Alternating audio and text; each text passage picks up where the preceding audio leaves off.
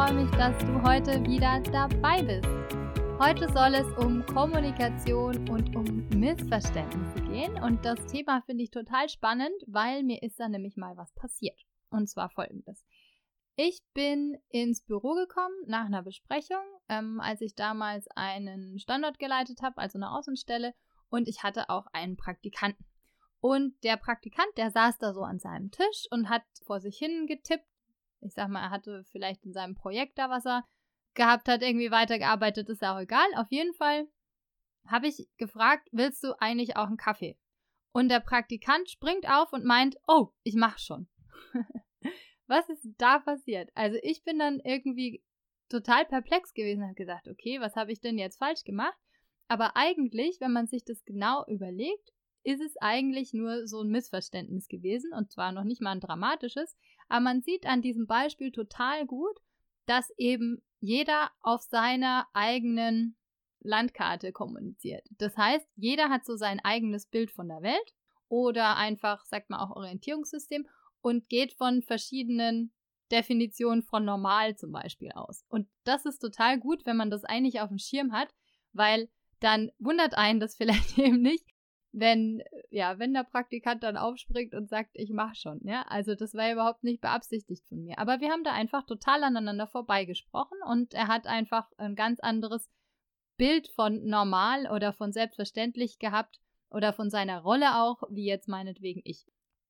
Es gibt eine ganz tolle Frau und die hat sich damit beschäftigt. Und zwar heißt die Vera Birkenbiel und die hat das Inselmodell erfunden, sage ich mal. Und die sagt im Prinzip, dass jeder seine eigene Insel besitzt. Und zwar auf dieser Insel, da kann man sich vorstellen, da ist so ähm, die eigene Prägung durch die eigene Vergangenheit und durch das, die Gegenwart und durch die Zukunftsvorstellungen und durch die Ängste und die Glaubenssätze und die Visionen, die man hat und die Erfahrungen und die Muster und eben auch zum Beispiel die Einstellung, was ist denn normal?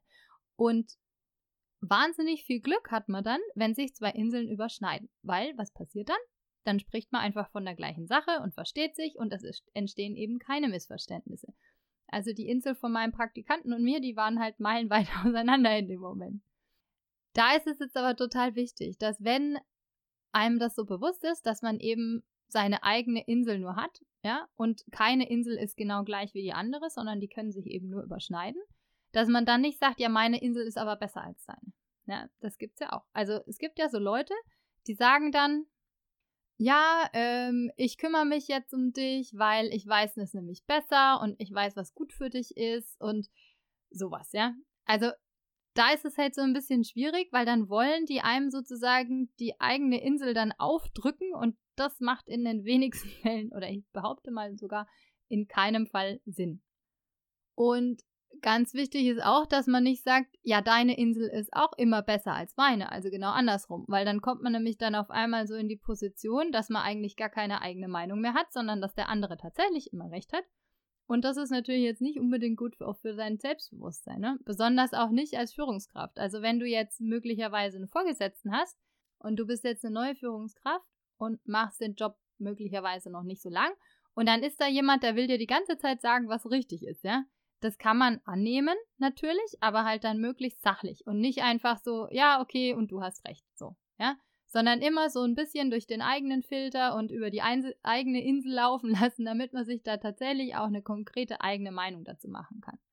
Was gibt's denn jetzt noch bei so einer Kommunikation? Also, ich finde es total witzig, wenn man mal versucht, so Liedtexte zu übersetzen. Ja, also Lieder, wo dann alle total abgehen und die jeder total cool findet und die sind da irgendwie in den Charts und im Club oder so, da wippt dann jeder mit oder tanzt wie wild. Und wenn man sich jetzt aber mal die Liedtexte genau anguckt, dann ist so inhaltlich in vielen Fällen gar nicht so viel konstruktive, konstruktiver Sinn dahinter, ja?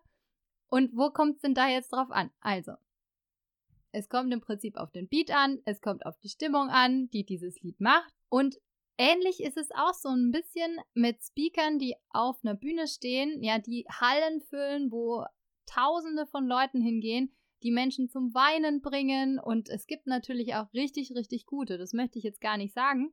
Aber das, was die rüberbringen, ist möglicherweise dann auch nicht unbedingt jetzt so der sachliche Inhalt oder nur zu einem ganz, ganz kleinen Teil. Weil diese Leute werden einfach wahnsinnig emotional angesprochen. Warum ist es denn jetzt so?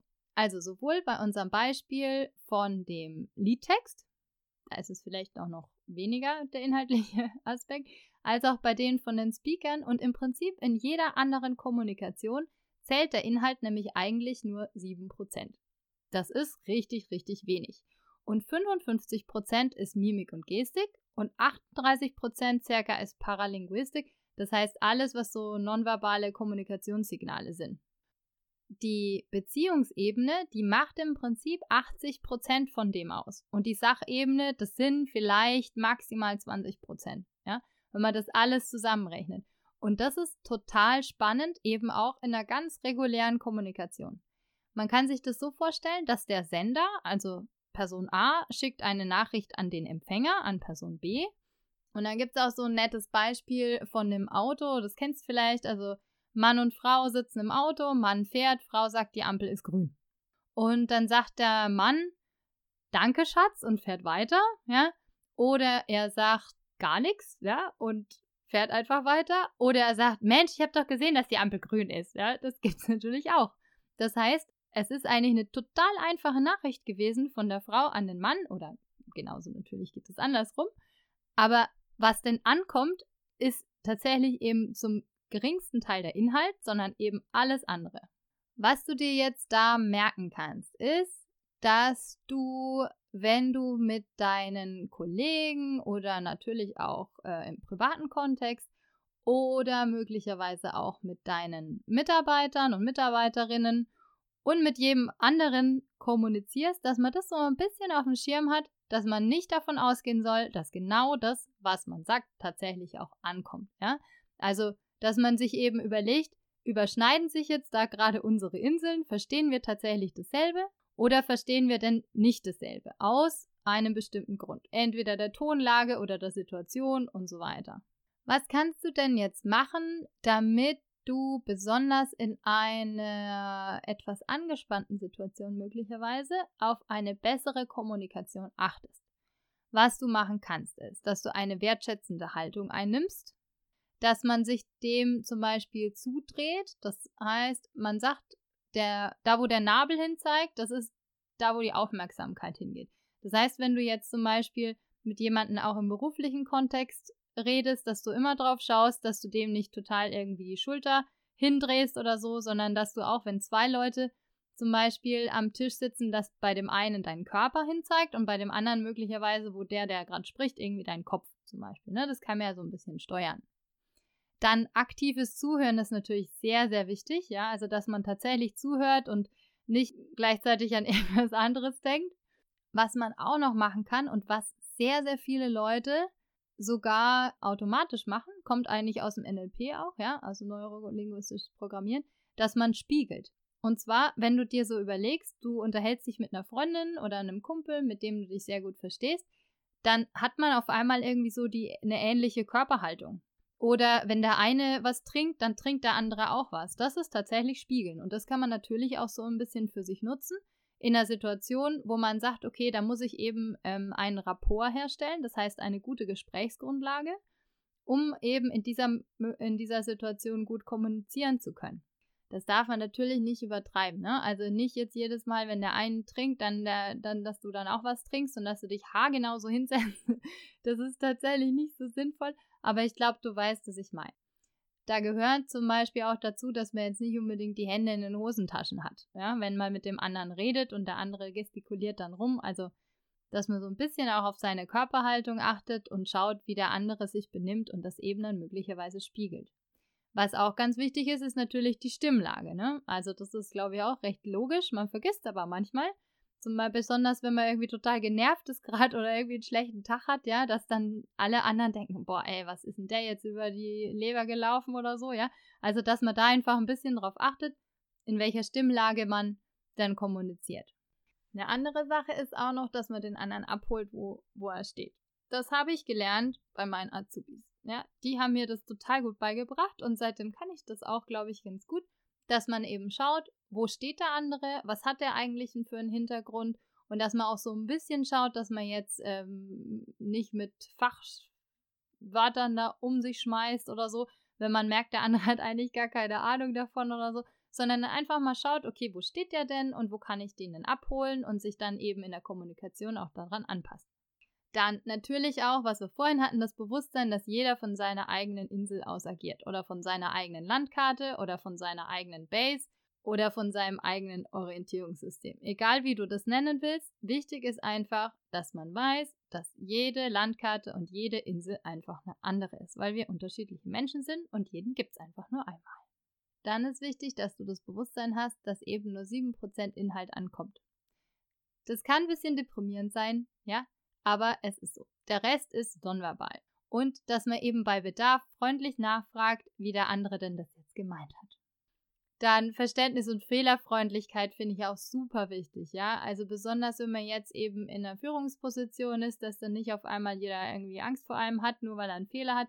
Mir war es immer total recht, wenn die Leute einfach gesagt haben, du weißt was, mir ist da was passiert irgendwie, das und das könnte sein, dass ich da einen Fehler gemacht habe, dass man das dann eben gemeinsam auch lösen kann und eben auch als Führungskraft und natürlich auch als Kollege und im privaten Kontext genauso, dass man eben Verständnis für den anderen hat und dem anderen entgegenbringt. Ähm, ja, ich habe damit die Erfahrung gemacht, dass die Leute eigentlich sehr, sehr offen dann auf mich zugekommen sind und dann nicht irgendwie was verheimlicht haben, was dann am Schluss dann total eskaliert ist. Und das aller, allerwichtigste Tool zu einer besseren Kommunikation ist der Humor.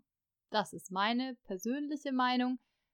Ich weiß nicht, wie du dazu stehst, aber ich finde es unglaublich wichtig, dass man eben nicht alles auf die Goldwaage legt und dass man, wenn, dass man eben über sich selbst zum Beispiel lachen kann, ja, und das Ganze nicht so dramatisch sieht, weil dann hat man eine wunderbare Basis, eben Missverständnisse zum Beispiel aufzudecken, auch Konflikte zu entschärfen und eben auch, wenn tatsächlich mal irgendwie ein Fehler passiert ist, dass man den eben gemeinsam löst und eben konstruktiv und nicht, dass irgendjemand die ganze Zeit mit einem schlechten Gewissen rumrennt.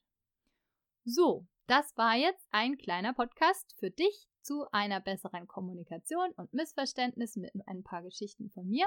Ich hoffe, dir hat dieser Podcast gefallen und ich freue mich, wenn du das nächste Mal wieder dabei bist, wenn es heißt Der Sprung ins kalte Wasser Life Balance für neue Führungskräfte. Der Podcast kommt jetzt übrigens immer am Montag ganz früh am Morgen, also um halb sechs geht er immer online raus. Das mache ich einfach deswegen, weil ich tatsächlich langsam, aber sicher auch echt gut was zu tun habe. Und es macht mega, mega Spaß. Und was ich dir auch noch sagen kann, ist, dass wenn du Lust hast auf ein Erstgespräch, dann kannst du gucken unter www.katja-schäfer.de, also mega, mega einfach. Ich biete jetzt aktuell 15-minütige Erstgespräche an für eben neue Führungskräfte, um die einfach zu unterstützen. Also ich finde es total wichtig. Mir ist es damals so gegangen, dass ich niemanden hatte, der mich da eingearbeitet hat oder mich unterstützt hat. Genau, also wenn du Bock auf äh, ein Erstgespräch hast, um mir einfach mal zu erzählen, was dir so gerade durch den Kopf geht, dann melde dich da an. Es gibt sogar einen Terminkalender, kannst du dich eintragen. Super, dann freue ich mich einfach, wenn du das nächste Mal wieder dabei bist und wünsche dir jetzt einen wunderschönen Tag. Bis bald, tschüss!